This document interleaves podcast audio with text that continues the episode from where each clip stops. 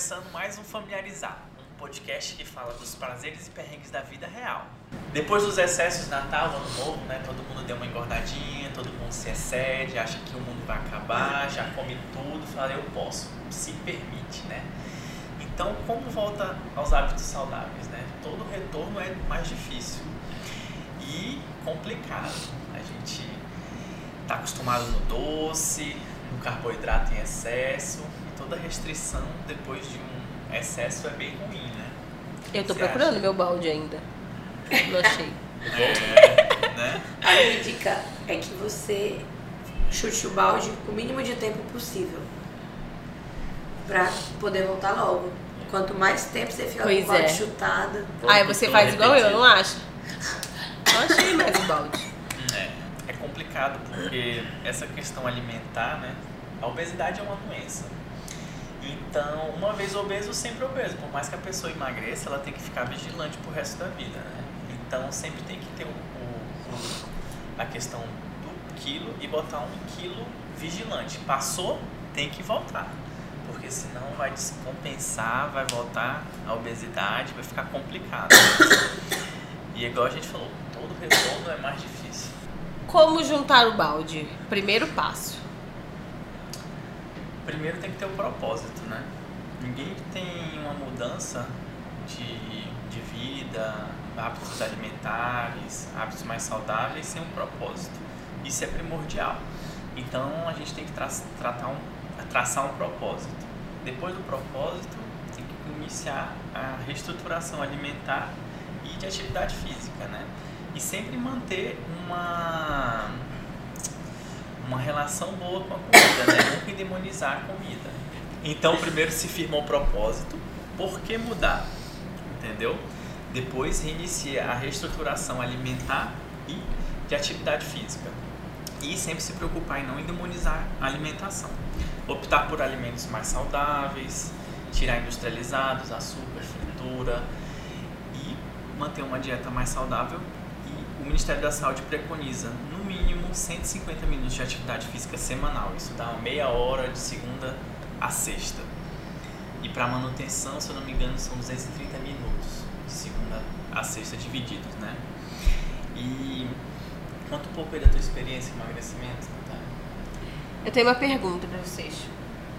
É muito difícil a gente fazer toda essa reestruturação, né? Porque existem fatores hormonais que acabam mantendo a gente com o balde longe, né? Eu tava, eu tava até dizendo pro Leonardo, ah, tô gripada, tô com vontade de comer chocolate.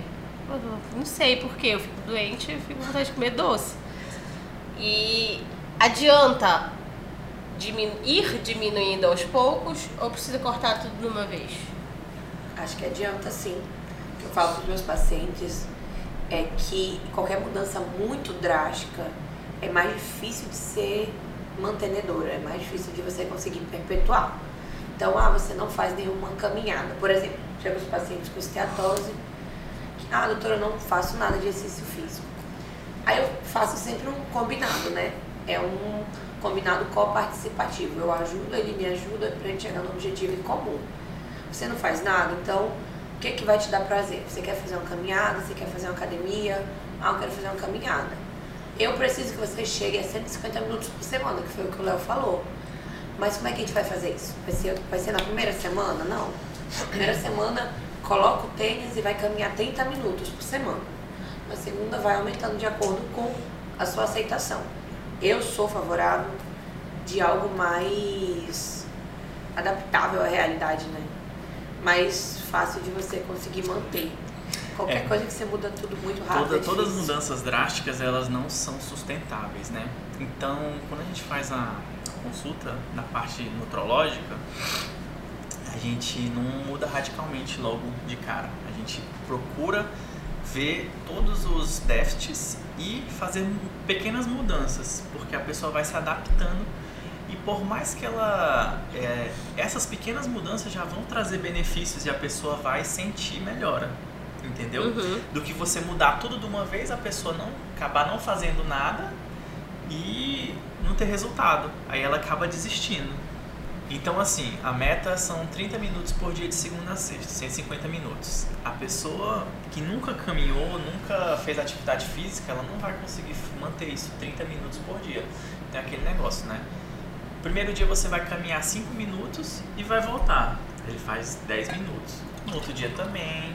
Aí daqui a pouco ele já começa 10 minutos. Vai, volta, já são 20 minutos. Daqui a pouco 15 vai e volta. Então ele pode aumentar posteriormente. Então sempre gradativamente, para o corpo ir se acostumando e uma mudança de hábito. A gente alguns autores dizem que a gente precisa de 28 dias a 3 meses para a gente incorporar um hábito. Então tem que ser tem que ser repetido e tem que ser perseverado, porque senão a mudança não ocorre. Para vocês o hábito mais difícil é o alimentar ou o físico? Alimentar. Alimentar. Até porque quanto mais eu me exercito, mais eu tenho prazer em me exercitar. Agora, a alimentação. Tu tem tá... prazer em te exercitar? Eu amo. Na verdade, eu, eu, eu acho que o Henrique. Ai, ele não posso conhece, falar isso aqui. Ele Mas... conhece o meu funcionamento, com exercício e sem exercício. Acho que ele pode até falar mais do que eu sobre isso. O que? Sobre o seu comportamento com e sem? Ou Sim. sobre o geral? O meu, no caso, por exemplo. É, realmente você fica muito mais bem disposta. Normalmente a Natália ela começa até a atividade física, ela não começa muito animada, mas depois ela vai ganhando mais vontade, fica se sentindo melhor. Menos estressada. Menos estressada, humor em geral. É, a to tolerância dela melhora, entendeu? Fora a questão mesmo da, da disposição física para fazer as coisas, né? Que melhora bastante também com a atividade física depois de algum tempo. Eu amo. Você não achou alguma atividade física que você sinta prazer, né? Então você tem que procurar. Eu achei, mas você diz que não é atividade física e nós não vamos brigar aqui. Pilates é Atividade, atividade física. Eu amo meu Pilates. Que atualmente não é tão Pilates raiz, né? É mais, são mais exercícios funcionais, porque a gente está fazendo academia daqui do prédio, né? E são exercícios que visam fortalecimento. As pessoas têm aquele ledo engano, né? Ah, não, eu não vou fazer academia porque eu não quero ficar muito forte. Mas se soubesse quão difícil é para construir um quilo de músculo, não é assim que você vai começar a fazer academia, você vai ficar. Eu acho que bombada, a gente não entra nesse. trincada. Acho que a gente não entra nessa polêmica. Eu acho. né? Até porque, enfim. É. Eu vou te mostrar o Joseph Pilates e, e a gente morre aí, né? Não, mas assim, de verdade, eu acho muito mais difícil a alimentação que o exercício. Se eu cantar do chutar o balde, é alimentar. Alimentar. É difícil. Com certeza. Tu sabes que eu acho mais difícil a questão dos exercícios? Pra mim é mais difícil a questão dos É muito exercícios. individual. Eu O acho, que, alimentar é complicado. eu acho que é muito por isso que quando você procura um profissional para te ajudar, aliás, não é um profissional. Quando você busca o balde, a verdade é essa. Quanto mais gente vai te ajudar, melhor. Eu já consegui fazer dietas e emagrecer sem exercício físico nenhum. Claro que a gente perde massa magra, né? Além de perder. Tu perde peso perdendo massa magra. Mas eu não é consegui ainda, né? introduzir o exercício. Mas, mas a Porque alimentação ela é mais realmente importante. isso me, me, me restringe demais. Isso Mas para perda de peso nada, tipo, uma pergunta. A alimentação ela tem mais papel do que o exercício, muitas vezes, não tem? Acho que é complementar, né? Um ao outro. Sem um ao outro não, não vai, porque a, a intenção, o que você tem que fazer? Você tem que fazer déficit calórico. As dietas são baseadas em déficit calórico de 500 calorias. Então, se o teu metabolismo basal ele vai tem tipo meu tem 1.900 calorias. Então eu tenho que calcular isso. Eu deitado eu gasto 1.900 calorias. Então eu tenho que botar a minha atividade física no meu gasto calórico. Eu tenho que botar é, acrescentar, né? acrescentar junto com o meu metabolismo basal. Minhas atividades físicas, academia, tênis, tudo que eu vou fazer e fazer um déficit calórico de 500 ml, 500 calorias na nas refeições. Então, por dia 500 calorias, a gente emagrece semanalmente vezes 7, 500 vezes 7, 3,500. Pra gente ter, pra cada quilo perdido, se eu não me engano, são 7 mil calorias. Vai perder um quilo a cada duas semanas. Então, é isso. Aí geralmente é um quilo semanal, mais ou menos. Então, o exercício físico também é fundamental para somar isso aí. Entendeu? Só Até tipo porque a gente tem que se exercitar para melhorar a saúde e tentar construir massa magra. Porque se a gente fizer só o déficit calórico muito restritivo, acaba perdendo massa muscular, diminui o metabolismo basal e aí o corpo entende que você está perdendo muito e ele acaba, ele não gasta mais, ele retém. É, não, assim, é porque a impressão que eu tenho, né, isso tirando a parte médica, porque é mais contigo mesmo, mas a parte como paciente é, já teve época que eu me, que eu me exercitava bem, três, quatro vezes, cinco por semana, e a minha alimentação estava muito ruim. E eu não conseguia atingir o que eu queria. Mas aí já teve épocas que eu não estava exercitando e comendo muito bem. E eu conseguia perder peso, entendeu? Mas eu acho que é a questão que o Leonardo estava falando é, é a qualidade desse peso perdido, né? É. Porque, assim, é, tem estudos, eu vi estudos numa época que a alimentação era 80%, né? Pra você perder peso. Mas a- você vai perder peso à custa de quê, né? É até porque hoje em dia já foi desmistificado que é importante você só perder peso. Você tem que ver Na o peso verdade, que você tem. perde. né? Exatamente. Certeza. Tanto que existem. a- a- você não mede mais ninguém pelo IMC. IMC, né? Você vê a percentual de gordura daquela pessoa, a obesidade, o conceito de obesidade ele já mudou, né? Depois, depois de, de várias descobertas, né? É, é bom que a medicina vai evoluindo. Mas, assim, pra mim, o, eu preciso fazer muito mais esforço para criar um hábito de exercício do que do que de mudar mudança de alimentação. Até porque desde o advento da, da dieta low carb, isso me favoreceu muito. Porque eu sou uma pessoa que ah, ah, vivo na low carb tranquilamente. Tranquilamente. Não que isso vai fazer muito bem para o meu fígado. Não sei se tem alguma influência. Inicialmente, né, a questão do low carb, né? Igual eu te falei, cada grama de carboidrato puxa de 3 a 5 gramas de água. Então, acaba. Então, quando, geralmente, final de semana, quando você come, excede muito no carboidrato, né? Cerveja também.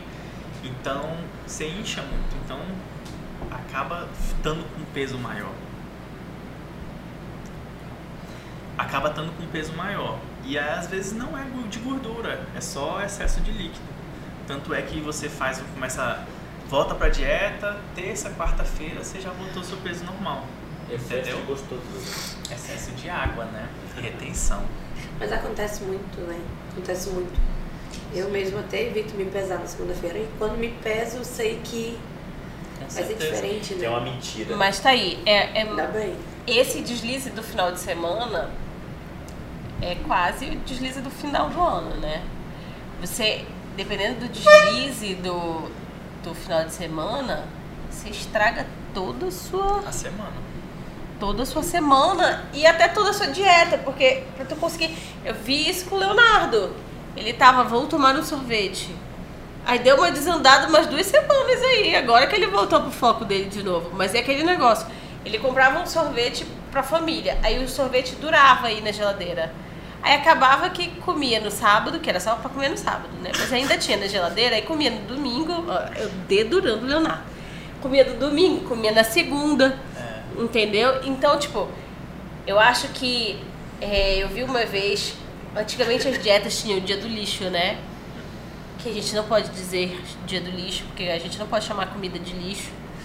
Mas o dia de comer à vontade. E eu já vi que o ideal é que você não faça um dia do lixo. Você pode abrir exceções de uma refeição e que elas não sejam tão frequentes. E que de preferência seja apenas uma refeição. né? Sim. Até porque acaba que você cria um mecanismo de compensação muito grande, né? Tipo, você se restringe pra esperar o dia que você vai poder comer tudo que você tem direito. E aí você come, não é o que você quer, você come mais do que você quer, mais do que você precisa. E, e a gente já vê que o nosso organismo, ele não trabalha nessa matemática, né? De, ah, eu tô comendo bem de segunda a sexta, sábado, domingo eu vou pisar na bola e vai ficar tudo bem. Não. A tendência, ainda mais com a idade, é acumular muito mais do que gastar, né? Assim, tipo, o que é interessante, se você quer fazer uma, quer uma coisa diferente e tudo, deixa para domingo à noite. Aí você vai domingo, segunda é o dia internacional da dieta. Então, a probabilidade de você voltar para dieta na segunda é muito maior. Então você mantém sexta, sábado, domingo, de dia, à noite come uma pizza, come um hambúrguer, alguma coisa assim que não vai destruir a tua dieta, né? E segunda-feira você já vai voltar para dieta normal, né? Então de segunda, de segunda a quinta você come restrito, sua dieta bacana com as 500 500 calorias de restrição. E sexta, sábado e domingo você come o dobro ou triplo das suas calorias normais. Então acaba estragando quando você faz o, quando, seu, quando você faz o, cálculo, quando né? você faz o, o cálculo de caloria semanal, você ultrapassou com do déficit. Você guardou. Aí acaba engordando. Complicado. E, e, e é a maldita da tireoide, hein? Oh, rapaz, tireoide, hormônio. É complicado. A compulsão alimentar é um problema também, né? Igual tem que ser tratado. Mais dicas que vocês têm para retomar o balde? O que, que você sugere? Começar, né? Primeiro passo, Primeiro passo. descobrir, como a Leonardo disse, propósito. É o Propósito. propósito. E faz uma, uma varredura na casa, retira todos os alimentos que não são saudáveis, né? Porque se você não tá vendo, você não tem vontade de comer. Leva a marmita. Seja realista, eu acho que é, é uma mensagem importante. Sejam realistas com as suas expectativas. Achar que vai perder. Ah, isso é um recado, inclusive, para os meus seguidores. Não acreditem em fórmulas mágicas. Ninguém perde 10 quilos em duas semanas. Não de forma saudável. Sim, com certeza. E a Até probabilidade é de água, retorno, a probabilidade de retorno é, é maior, né? Desses 10 quilos, o que vai perder é o quê? Água. Eu já vi dieta com laxante. Não Mas tem. laxante. Tem muito. Aquele Orlistat não é laxante? Não, ele é. Presta atenção. Orlistat. Ah, ele não é laxante, é, verdade. O Orlistat é É um uma efe- medicação reconhecida pela Anvisa. É um tratamento on Essa label da obesidade. corta, tá? Porque, né, desconhecimento Então, da pessoa. É um tratamento on label da obesidade. Ele, Mas ele, ele é retira. Não. Ele, ele não impede a absorção. um. Ele, ele impede a absorção de 30% da gordura que você ingere. Ah, tá. E o que, que acontece? Quando tem gordura dentro do intestino, ela puxa a água e acaba dando diarreia. E fezes e, e muitos gases também, porque ele é decomposto em, pelas bactérias do trato gastrointestinal, né? Vira gás, cheiroso, vira Então, um Metano. banheiro, fica uma O maravilha. Orlistat é uma, uma, uma droga Um label. on label para a obesidade. Lembrei, do, Reconhecido pela lembrei do vídeo da internet agora. Mas é. Mas tem esses, tem esses inconvenientes, né? Tem essa diarreia, as- tem paciente que tem até escape de, De fezes. de fezes, né? Ai, Gordurosa, gente, eu assim. sei de tá lá e tem escape. É complicado. Uma Mas, delícia lavar essa roupa. Não, gente, mas é isso, né? é, o sono também é muito importante. Né? O sono é um dos pilares da saúde que a gente tem que é, preservar e fazer, porque não adianta nada ir para academia, treinar, se alimentar, se a gente não tem uma dieta, um sono adequado, né? Eu acho que tem um estudo que eu vi que quem tem restrição de sono, Descobri porque eu não consigo emagrecer. Mas ajuda muito a emagrecer mesmo, qualidade. eu não tô lembrado do dado direito, mas quem tem restrição do sono tem probabilidade de engordar 1 a 2 quilos a mais uma Olha. pessoa normal. Mas é. Mas eu acho que é isso, se eu não me engano. Um Uma pessoa eu li. normal. Uma pessoa que tem uma, um sono adequado, uma pessoa É. normal não, né? Uma pessoa que tem um sono adequado. Então é. O sono tem que ser reparador. Porque senão. Ele precisa ter tudo. 8 horas. Não necessariamente 8 horas. Tem, que, tem gente que fica bem com 6, 7, 8. Tem gente que precisa. 12. Tem gente que precisa de 9. Então. Eu acho que eu preciso de 10.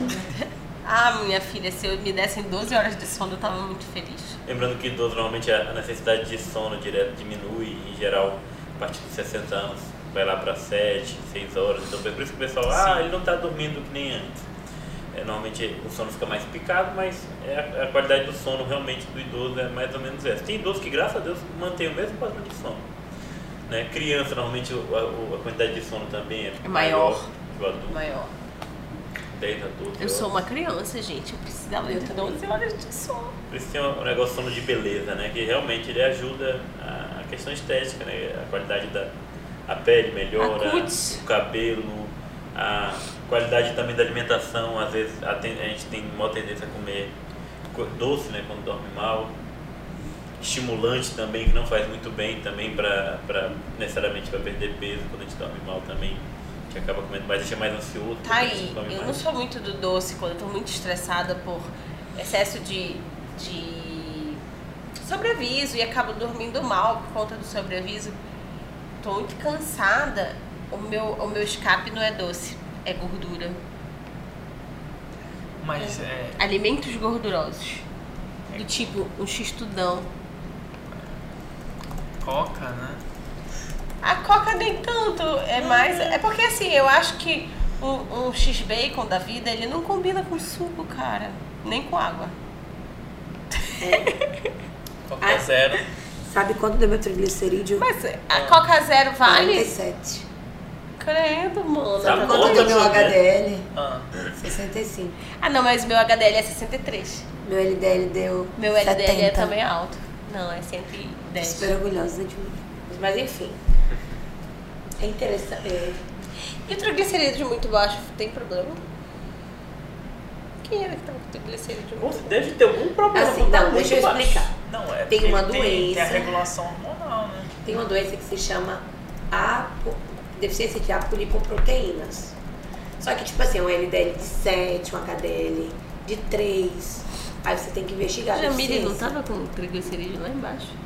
Então, gente, dicas de saúde, siga lá, DR Léo Santos. Coisas boas virão aí esse ano de 2022, hein? Então, esse foi mais um Familiarizar, podcast que fala dos perrengues e prazeres da vida real. Nos siga no Instagram, arroba Vamos Familiarizar. Eu, Leonardo Léo Santos. Eu, arroba doutora Salim Sarati. Eu, arroba natália.epato. E eu, Henrique, ponto psiquiatra, que agora tem um site que é Henrique Psiquiatra, eu, eu fico na dúvida.